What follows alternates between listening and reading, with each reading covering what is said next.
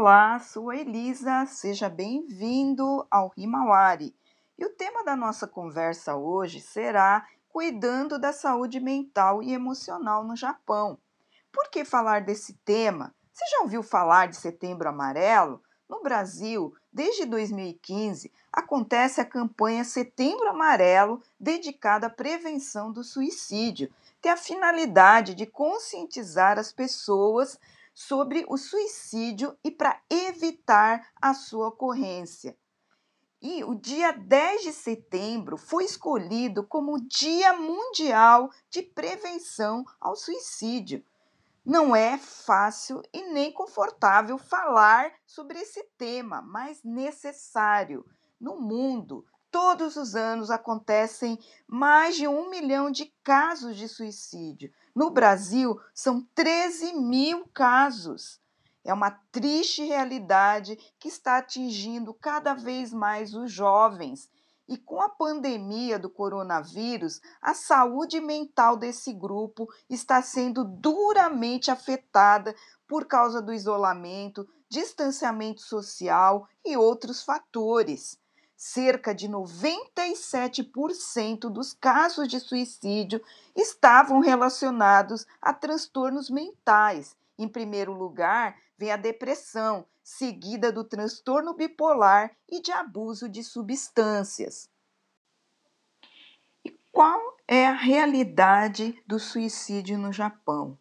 Suicídio vem em oitavo lugar entre as principais causas de morte, primeiro lugar vem o câncer, problemas cardíacos, AVC, pneumonia, senilidade, acidentes e é, doenças do pulmão. Em 2020 foram registrados 20.919 casos. Desde 2010 vinha apresentando queda e este é o primeiro aumento em 11 anos. E as razões por trás desse aumento os especialistas atribuem a mudanças no cenário econômico e a problemas familiares decorrentes da pandemia. 67% dos casos de suicídios foram de homens e 33% de mulheres. São 57 casos por dia, um suicídio a cada 26 minutos. Enquanto estamos conversando, uma pessoa está tirando a vida aqui no Japão. Para você ter uma ideia, no Brasil são 32 casos por dia, um a, ca a cada 45 minutos, e fora 1.500 tentativas. Um dado preocupante é que somente de janeiro a julho desse ano houve 270 casos de suicídios de crianças e adolescentes. É, 7 de Shogakusei, 75 de Chugakusei e 188 de Kokoseis. Os números mostram um aumento em relação a 2020. Os especialistas estão preocupados porque, após as férias de verão, geralmente o número de casos costuma aumentar. Outro dado interessante com relação ao suicídio no Japão é que no ano passado o suicídio matou mais gente do que o coronavírus. Sim, é, em 2020 foram 3.460 casos é, de mortes por coronavírus contra 20.919 casos de suicídio. Esse ano também essa tendência deve se repetir. Esse assunto é amplo e por isso vamos focar a nossa conversa de hoje em como desenvolver uma boa saúde mental, emocional, como forma de prevenção para evitar é, desenvolver transtornos mentais. Convidamos para a nossa conversa de hoje o psicólogo Irineu, que tem experiência de trabalhar com a comunidade brasileira e vai dar, nos dar dicas de como podemos fazer isso, respeitando o contexto da comunidade brasileira que trabalha longas horas, em serviços desgastantes, com pouco tempo para lazer e descanso. Como, como podemos cuidar da nossa saúde emocional no Japão. Então, convidamos é, o Irineu para falar sobre isso. Palavra, o Irineu. É, eu agradeço, Elisa, esse momento, né? Como você destacou aí, né? Hoje, 10 é de, um dia 10, um dia especial, porque é um marco, né? Na questão da saúde mental, onde é um dia que foi designado para que a gente pudesse olhar para a nossa saúde, mas não é a saúde apenas física, mas a saúde mental. Então, agradeço essa oportunidade de a gente estar trocando algumas ideias. E como a Elisa falou, né, me apresentar aqui, meu nome é Irineu, né, sou psicólogo da NPO Sabja, estou aqui no Japão desde 2015, então já há seis anos, né, trabalhando com a comunidade brasileira em, é, no atendimento psicológico. E nesse tempo, né, a gente vivencia bastante coisas, a gente trabalha com bastante pessoas que que sofrem, né? Sofrem principalmente do, dos transtornos mentais. Quando a gente fala transtorno mental, até se cria um, um rótulo, né? Ah, então eu tenho problema mental.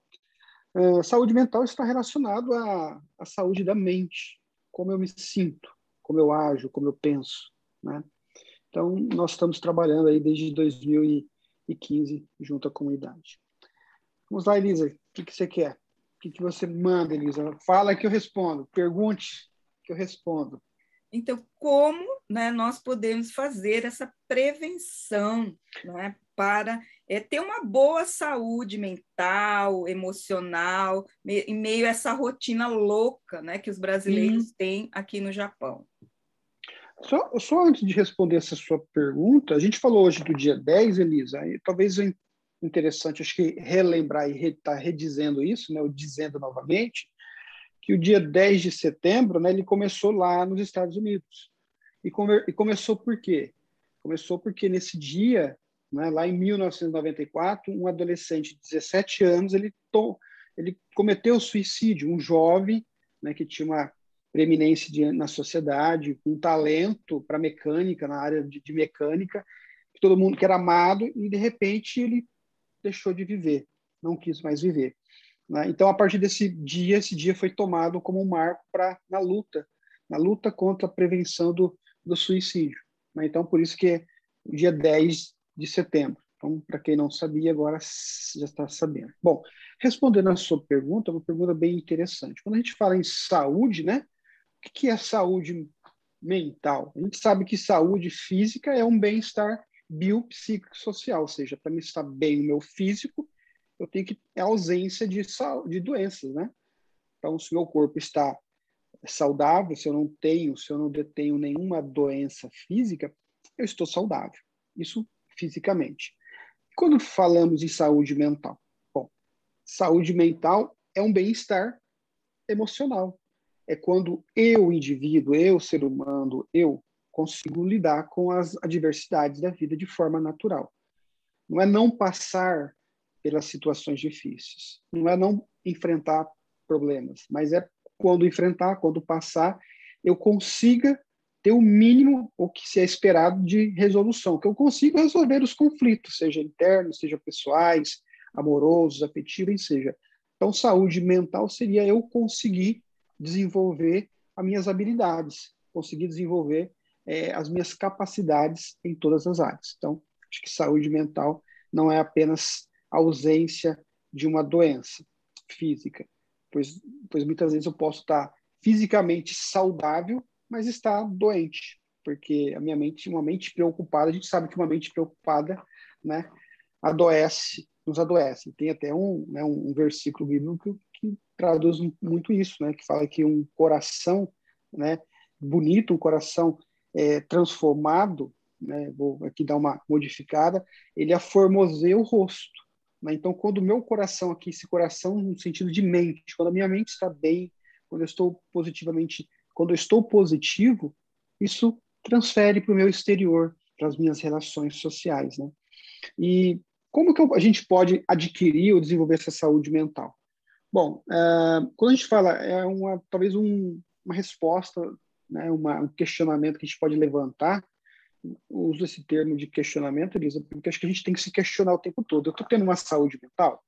A gente muitas vezes está se preocupando com o nosso físico, é, com a saúde é, financeira que hoje o mundo, né, o mundo econômico, o mundo capitalista, né, talvez eu estou bem nessas áreas, então a gente tem que levantar esse questionamento. Eu estou bem?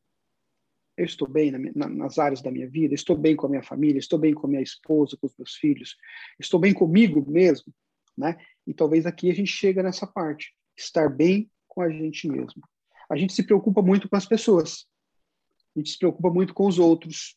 A gente dá ouvido a todo mundo, mas a gente não olha para a gente. Então, acho que pensar em saúde mental, Elisa, acho que primeiro a gente precisa de vou usar esse termo, né, não como é, às vezes é colocado, a gente tem que, em algum, alguns momentos da nossa vida, ou quase em todos, sermos egoístas. Eu vou explicar por quê, para não ficar meio distorcido. Ah, a palavra egoísta é voltar para si. Então, eu preciso olhar para mim em primeiro lugar. Não é viver uma vida egocêntrica, que é o centro, que é onde eu seja o centro de tudo. Não, isso está errado. Mas ser egoísta é eu voltar o meu olhar para mim em primeiro lugar. Eu estar olhando para mim e se questionar: estou bem? Como estou? Por que, que eu não posso fazer isso? Que eu não posso fazer aquilo? Né? Então, a partir desse questionamento, a gente começa a olhar para os nossos valores, para os nossos desejos, para os nossos sonhos, para os nossos objetivos. Então, acho que o primeiro passo para se ter uma saúde mental é a gente se questionar, é a gente olhar para mim, como que eu estou? É olhar para dentro da gente, né? olhar para o meu interior, para ver quais são as emoções que estão aqui dentro presa, é, é, situações em que não foram resolvidas, situações que estão me perseguindo já faz 10, 15, 20 anos e estão presos dentro de mim como um grito que não sai. Então, olhar para dentro de si. A partir disso, acho que olhando para a gente, para o nosso interior, a gente começa a ter umas outras ações. Né? Você falou aí de trabalho, né? Falou assim, a, a vida do, do brasileiro no Japão é, marcada por longas horas de trabalho. É uma questão que a gente precisa estar olhando. Aprender a conciliar essas altas, né, esses elevados números de, de carga de trabalho, de horas extras. Né? Nós precisamos reaprender a viver. E talvez o mundo está precisando disso, Elisa. Reaprender a viver, voltar aos princípios, né? voltar a uma vida mais simples. Uma vida mais simples não é uma vida é, é, menos favorecida, menos abastada. Uma vida simples é ter menos preocupação, com mais objetividade. Né? Então, assim, começar a conciliar essas, essas horas de trabalho. Né? Se, eu, se eu aprendo a conciliar o meu tempo, porque se eu estou passando muito tempo no meu trabalho, eu estou deixando de passar parte da minha vida em outros lugares que trazem benefícios para minha saúde mental. Né? Então, aprender a, a, diminuir a carga horária. Né? Uh, fazendo isso, a gente vai começar a diminuir muito estresse, porque o trabalho hoje é um gerador de estresse enorme. Trânsito, uh, o, ser, o, próprio serviço laborial ali no, que a gente executa na fábrica, no escritório, no atendimento, é, na, na vocação pastoral, tudo isso é gerador de conflito. Então a gente começa a eliminar esses, esses conflitos da minha vida. Né? É, essa semana mesmo eu estava falando com um paciente e, e a gente estava conversando e eu dizia ele, ele levanta às 5 da manhã, trabalha até às 11 num serviço e depois dali ele vai para um serviço dele mesmo em que ele fica até às 8, 9. Então ele falou assim, eu estou engordando muito, engordei mais de 30 quilos. Por quê? Estresse sobrecarga de trabalho, de atividades. Então, quando eu começo a diminuir né, essas cargas sobre a minha vida, eu começo a ter uma vida menos estressante. Eu começo a ter uma vida mais saudável.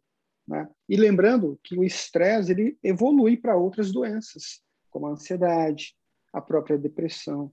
Né? Então, assim, se eu fosse nomear, assim, pontuar alguns pontos, acho que seria, primeira, primeiramente, olhar para mim, para o meu interior, como eu estou, como eu me sinto, e parar de olhar, de olhar muito para fora. Eu não devo olhar para fora, devemos, é importante.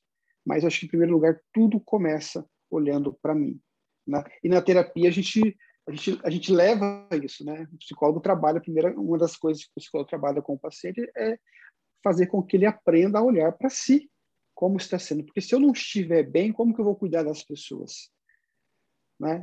E quando digo estar bem, não é não ter nenhum tipo de problemas, porque isso a gente vai continuar enfrentando, mas estar bem é nesse sentido de saúde mental, para que eu consiga lidar com essas emoções, com essas frustrações. Né? Então, assim, uh, desenvolver o quê? Desenvolver, uh, ter um tempo para mim mesmo. Quantas pessoas trabalham muito e não têm um tempo para si? Um tempo de ler um bom livro, mas faz diferença? Claro que faz, muita diferença. Né? Ler um bom livro, assistir, ter um programa predileto que você possa assistir. E quantas pessoas que hoje não fazem mais isso? Né? Não conseguem mais fazer isso. Hoje, agora há pouco, eu estava atendendo um paciente e ele me diz uma coisa interessante. Ele falou assim: Eu não estou bem. Eu falei, por que você fala isso? Ele falou assim, é claro que eu estou fazendo terapia. Aí ele disse assim, porque eu não consigo sentar e assistir um programa de televisão. Então, é, é uma coisa tão simples que parece, mas ele realmente é um medidor. Porque, tipo assim, eu mudo para lá, mudo para cá, a ansiedade está tomando conta dele. Né? Então, começar a cultivar esse tipo de esses, esses bons hábitos, assistir um bom programa em família, cultivar a presença familiar, brincar com os filhos, brincar com, com as pessoas à sua volta, relacionamentos interpessoais, assim, cultivar amizades é, sinceras, amizades verdadeiras, é muito importante. Né? Ter um relacionamento familiar, ter um relacionamento fora também do ambiente de trabalho, no trabalho e fora do ambiente de trabalho, ambiente nas comunidades onde essa pessoa é, habita, né, circula, na igreja, num grupo, enfim. Ou seja, as, as relações interpessoais são muito importantes, né? desde que sejam relações saudáveis. É, buscar uma vida de equilíbrio, né? Nós somos extremistas, né? Ou estamos lá em cima, estamos lá embaixo, né? Então, acho que são são coisas muito importantes que a gente precisa de uh, uh, aprender a fazer para cuidar da saúde mental, cuidar do corpo também, né? Apesar de a gente estar tá falando da mente, mas se o meu corpo ele não está bem, uma hora ou outra vai refletir na minha forma de pensar, como eu me vejo, né? e vice-versa. Se a minha mente não está bem, o meu corpo adoece, ou às vezes o meu corpo adoecendo, a minha mente também adoece junto. Então, é um equilíbrio. Nós somos né? nós não somos só feitos de uma matéria, nós somos matéria, alma e espírito, né? Então, temos que cuidar dessa tríade aí, né? É, da nossa vida. Ah, e principalmente acho que procurar ajuda, né? Quando a gente acho que hoje uma visita periódica ao terapeuta, acho que seria excelente, né? né Elisa, para que as pessoas possam se conhecerem. Eu costumo dizer assim para os pacientes ou para as pessoas que me perguntam: você aconselha a terapia? Eu falo, olha, a terapia ela é mais preventiva do que curativa. Se eu lá atrás tivesse procurado um terapeuta, um psicólogo, tivesse sentado, conversado, refletido sobre a minha vida, talvez hoje eu não estaria tendo que fazer terapia como cura, mas sim preventiva. Então, a terapia é mais preventiva do que curativa. Então, acho que são algumas coisas muito simples. A vida ela tem que ser simples. A gente tem que transformar essa vida que a gente vive bem mais simples, né? Então, acho que a gente, a gente pode fazer essas várias coisas, Elisa. Tem muitas outras coisas aqui que eu poderia estar falando, mas nosso tempo é muito é escasso, né? Por favor. É, então, é, eu achei interessante, né, que você está falando assim, para nós cuidarmos da nossa saúde mental, não é uma coisa complicada, né? É, às vezes uhum. a gente acha que tem sim uma coisa trabalhosa, é ter equilíbrio, né? Nessa no, na nossa vida, nosso estilo de vida. Na verdade, a gente precisa mudar o estilo de vida, né? Se está trabalhando demais, né? Eu, eu tenho essa experiência também, conversando com algumas pessoas, é, não sei por que, que eu tô assim, eu não consigo dormir, tal. Aí você vai ver, tá trabalhando demais, tem pouco tempo de descanso, não tem tempo com a família, né? E, e vai trazendo vários prejuízos é, no relacionamento, né? Entre casal, relacionamento com os filhos, né? E também outros tipos de relacionamento, porque é, eu acho interessante com algumas pessoas que eu converso, né? Que é, é, enfrentam essas lutas e, e, fazem tratamento preferem, né, muitas vezes, é, só tomar um remédio do que adotar uhum. essas medidas, né, de cuidados, como é, é, olhar, esse olhar mesmo uhum. dentro de si, eu, eu creio que é, é algo básico, mas na correria, né? Se você não mudar o estilo de vida, eu acho que vai ser muito difícil, né? Você fazer Sim. isso. Né? Sim, Liz, acho que você, você falou tudo, pegando esse seu gancho, né? Estilo de vida. Uh, eu digo para os pacientes, até eles me perguntam, por que, que eu adoeci? Olha, é difícil de eu afirmar um ponto específico. A gente adoece por muitas coisas. Mas eu digo para elas, olha, faça uma reflexão. O que, que você fazia antes que você não faz mais?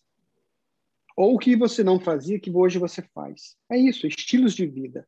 Muitas vezes a gente, é, o brasileiro, que a gente está falando do Japão, dessa realidade do Japão, a gente tinha um, hábitos lá no Brasil e a gente vem para cá e a gente, na nossa mente, veio para trabalhar, para ganhar dinheiro. Tá? Sim, acho que todos, todos têm que vir para cá, a maioria tem esse objetivo de juntar um dinheiro. Mas é, lá no Brasil ele esquece que ele não fazia isso. Que ele trabalhava, ele, ele vivia. E muitas vezes vem para cá, a gente só vem com esse objetivo: trabalhar, trabalhar, juntar dinheiro e voltar.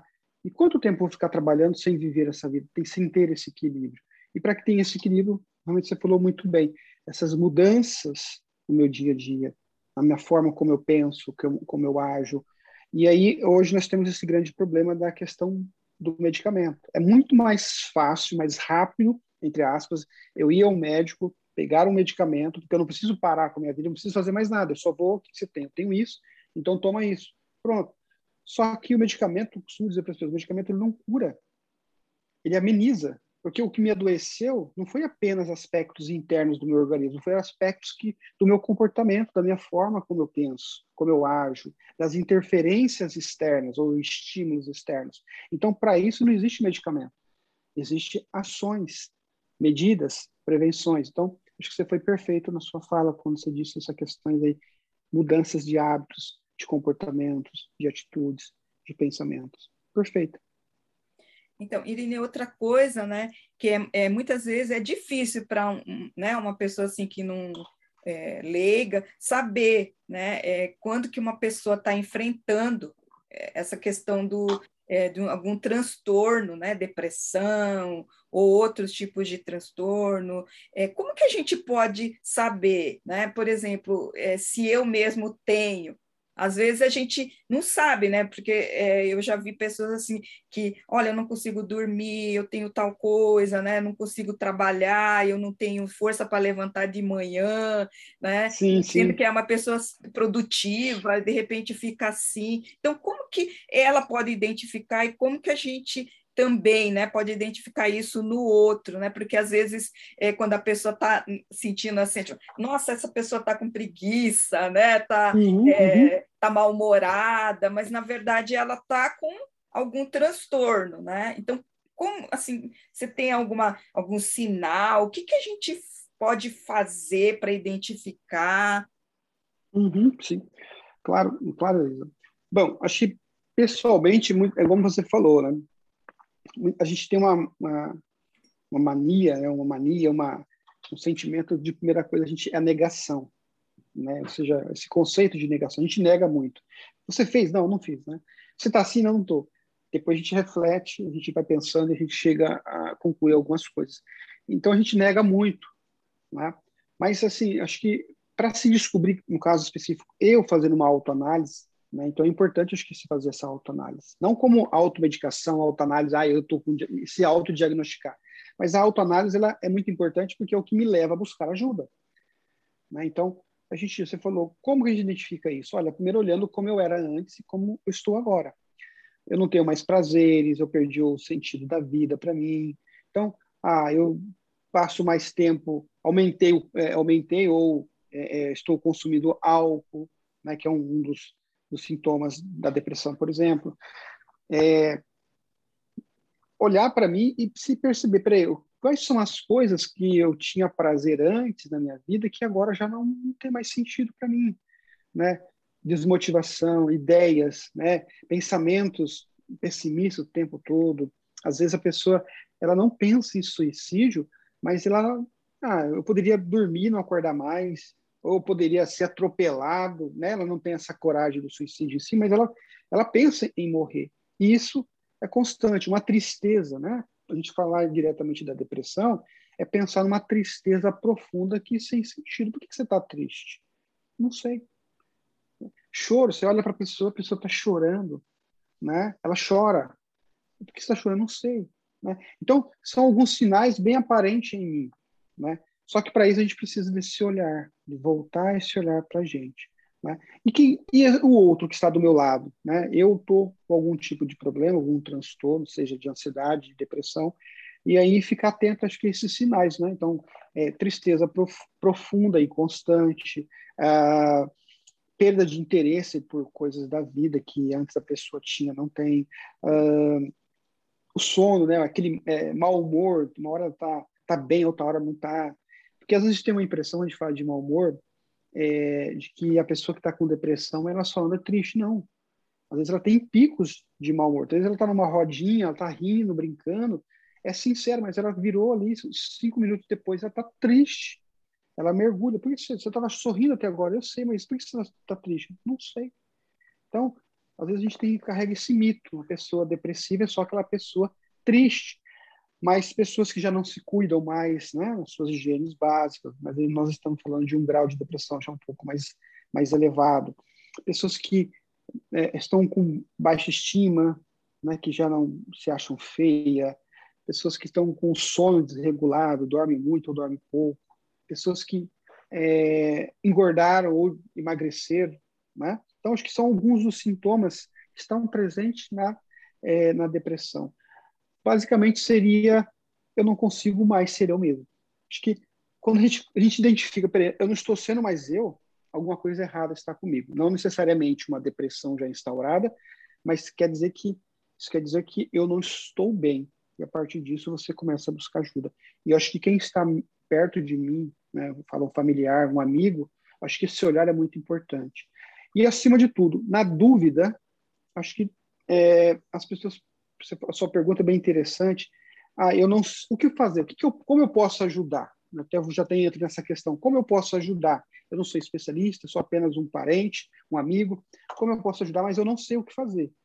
Olha, acho que a gente pode fazer muito, levando essa pessoa quem pode ajudar já ajudamos. Porque se eu não consigo ajudá-la, eu, pessoalmente, mas eu sei quem pode auxiliar, ajudar, eu já estou fazendo muito. Então, acho que identificar né, e levar essa pessoa até alguém que possa ajudar. Acho que os sintomas da depressão seriam basicamente esses, né? Perda do sentido pela vida. Né?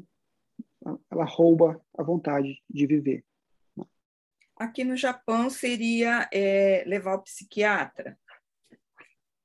Olha, aqui no Japão, por exemplo, se a pessoa não quiser ir direto ao psiquiatra, né, acho que ela tem essa opção de, de buscar um, um, atendimento psicológico, inclusive com brasileiros, no caso. Né? No meu caso específico, como eu trabalho junto à NPO Sábia, nós oferecemos esse trabalho gratuito para a comunidade brasileira em todo o Japão. Então, aí estou com algum sinal, alguma característica, algum sintoma. Eu quero fazer um diagnóstico. Então, ele procura, ele agenda o seu horário, né? E, e, lá o profissional, seja eu que como atuo nessa área ou outros profissionais também, ele vai estar dando esse diagnóstico. E aí ele vai estar dizendo, olha, realmente você está numa depressão mais grave ou não, ou outro transtorno, por exemplo, e ele vai encaminhar, olha, é o que eu faço nos atendimentos. Pessoas que me procuram, a gente percebe que essa pessoa está com estado depressivo ou está em estado de ansiedade, uma síndrome de pânico bem alta, a gente recomenda né, que ele busque, busque e aí sim procure um profissional. Claro que nesse, nessa questão, o um profissional seria um, médico japonês, né, na língua japonesa. Ou tem pacientes que já foram diretos ali, tem pacientes meus que chegaram me depois. Eles foram até um médico e o próprio médico disse: Olha, busque ajuda psicológica, o seu problema não é aqui. Né? Então é interessante também isso acontecer. É, é, é muito é interessante né, que a, a, você trabalha nessa NPO, né, que oferece essa ajuda para os brasileiros. Então, é um reconhecimento assim dessa necessidade dentro né, da comunidade brasileira. Né? E é muito é, louvável né, o trabalho assim dessas pessoas que é, né, puderam proporcionar né, a, a existência dessa, é, desse atendimento, porque realmente é algo assim que não tinha né, no passado e Sim. hoje é, pode estar atendendo. Eu creio que não é suficiente, né, porque é, são mais de 200 mil brasileiros aqui no Japão. né? Mas assim, você teria alguma palavra a mais para dar assim para gente, né? Porque é só, né?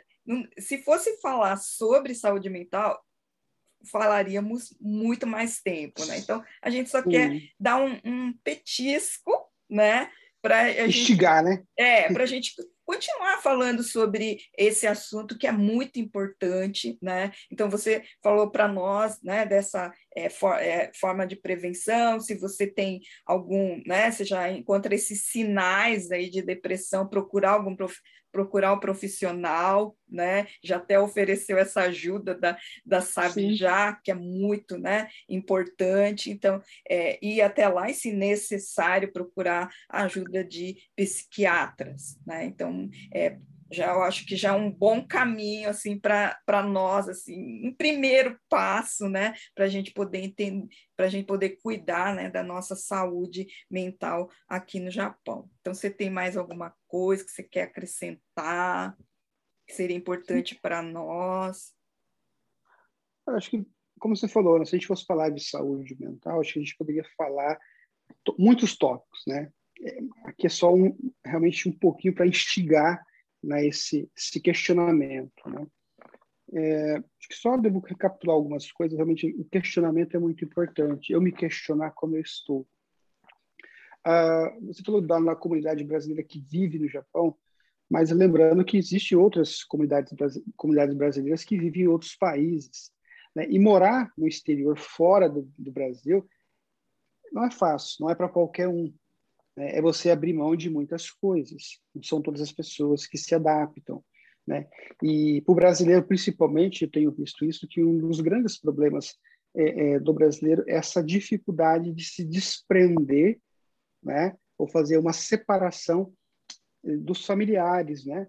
É, lá no Brasil. Então, a gente brasileiro, a gente é muito próximo, a gente é muito caloroso. Então, a gente coloca todo mundo no pacote é, é cultural. Então, essa dificuldade da cultura, devido à nossa cultura, faz com que isso gere muita preocupação. A gente está tendo muitos brasileiros né, que estão o tempo todo preocupados, vivendo, estando morando aqui e preocupado com os acontecimentos, não vendo a hora de voltar. Ou seja, isso adoece, porque se eu estou num país ou estou num lugar e a minha mente está em outro, eu não consigo viver aqui, não consigo viver para mim. Né? Então, a, a, terapia ela vem ajudar a trabalhar esses conceitos dentro de mim. Né? É, acho que o ponto fundamental que destacar, é, acho que seria essa questão do dia 10 de setembro, que é um dia da, da prevenção mundial, não é uma coisa do Japão, no Brasil, é uma é algo que um evento mundial que é realizado uma vez por ano nesse dia específico, como eu falei, marco a esse jovem que se suicidou. Uh, e lembrar que a gente não sabe quando essa situação baterá à nossa porta, quando a gente vai sofrer esse tipo de coisas, né? Todos nós estamos sujeitos a isso. Então, acho que o quanto antes a gente se prevenir, como eu disse, né? Só relembrando e reforçando, a, a terapia é mais preventiva do que curativa. Quando eu me previno, quando eu olho para mim, eu evito muitos transtornos no futuro. E acho que a comunidade brasileira ela está servida aqui com bons profissionais? Eu falei de mim, né?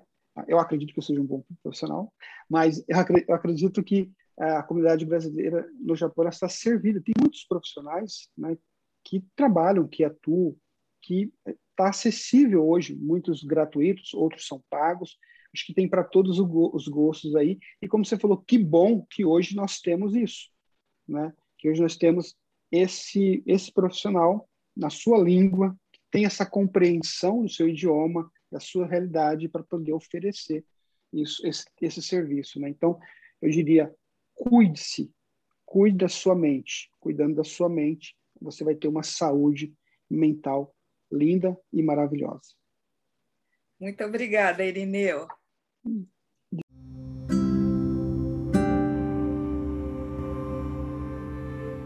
Esse episódio faz parte da série Vida Saudável no Japão. Espero que tenha te ajudado a entender um pouco mais sobre como cuidar da sua saúde mental e emocional e como ajudar outros que estão enfrentando lutas nessa área. E para finalizar, eu gostaria de citar o convite de Jesus Cristo a todos os que estão cansados, sem esperança, desanimados, doentes, enfrentando problemas além da sua conta. Evangelho de Mateus 11, 28 diz: Venham a mim todos os que estão cansados e sobrecarregados, e eu darei descanso a vocês. O podcast Himawari é uma realização da Igreja Vida Nova de Toyohashi, apresentado por mim, Elisa Kian, que sou missionária no Japão por mais de 20 anos. Até a próxima!